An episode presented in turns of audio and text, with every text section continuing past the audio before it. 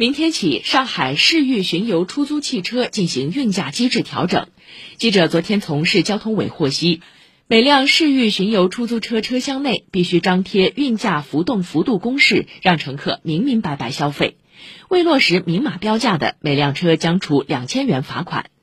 此次市域巡游出租汽车运价机制调整包括：超起租里程运价由每公里二点五元调整为每公里二点七元。